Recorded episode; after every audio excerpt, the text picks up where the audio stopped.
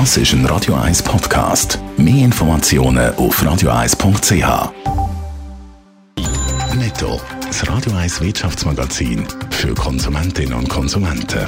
Heute mit dem Hannes Dickelmann. Nach dem Absturz von zwei Passagierflugzeugen vom Typ 737 MAX haben US-Aktionäre Chicago eine Klage gegen den Flugzeughersteller Boeing eingereicht. Sie werfen dem Konzern vor, er hätte Sicherheitsmängel bewusst vertuscht vor lauter Konkurrenzkampf mit dem grossen Rivalen Airbus. Nach dem zweiten Absturz von einer 737 MAX Anfang März in Äthiopien ist der Börsenwert von Boeing um über 30 Milliarden Dollar eingebrochen. Die EU und China haben sich bei ihrem Gipfeltreffen zu Brüssel auf neue Regeln für ihre Handelsbeziehungen geeinigt. Der EU-Ratspräsident Tusk hat von einem grossen Durchbruch geredet. China sei willens, Subventionsregeln für Industriegüter zu verschärfen und verpflichte sich zudem, den Markt weiter zu öffnen und einen fairen Wettbewerb zu gewährleisten.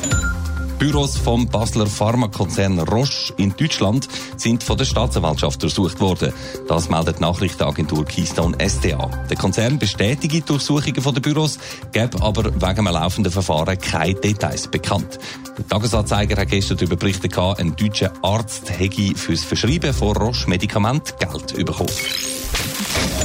Eine Wohnung mieten wird in der Schweiz schon gleich günstiger. Das prognostiziert ein neuer Bericht vom Immobilienberatungsunternehmen Wüst und Partner. Sinkende Miete und leere Wohnungen, Hannes Dickelmann. Das ist eine Folge vom Baum Bauboom. Ja, genau. Und der Bauboom wiederum ist eine Folge von der SMB-Negativzinspolitik. Wenn man fürs Geld, das liegen bleibt, noch quasi muss eine Strafe oben drauf zahlen, dann haben sich die grossen Anleger wie Pensionskassen eben gesagt, schon seit ein paar Jahren, ja, stecken wir unsere Millionen und Milliarden doch in Immobilien sind Wohnblöcke aufgezogen worden wie wild in der Schweiz und werden es noch immer. Aber viele von diesen Wohnungen stehen jetzt eben leer. Und zwar betrifft das Überangebot nicht nur irgendwie abgelegene Gegenden, sondern durchaus auch Boomregionen wie zum Beispiel Zürcher Goldküste. Auch da stechen ein Haufen Wohnungen leer, heisst es in dem Wüst- und Partnerbericht. Allerdings da natürlich immer in einem teureren Preissegment. Viele leere Wohnungen also und Miete, die darum tendenziell oben runterkommt. Aber es gibt auch Ausnahmen. Ja, die gibt's. Und zwar sind es leider für uns die altbekannten Genf, Lausanne und eben Zürich vor allem, dort ist das alles mehr oder weniger umgekehrt. Wohnungen sind weiterhin mangelbar und damit kommen auch die Mieter nicht oben runter, sondern steigen tendenziell eher weiter an.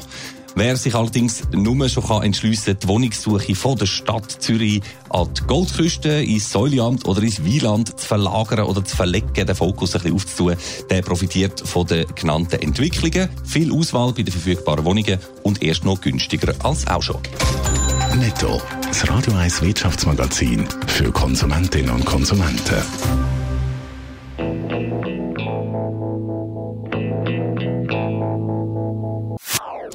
Das ist ein Radio 1 Podcast. Mehr Informationen auf radio1.ch.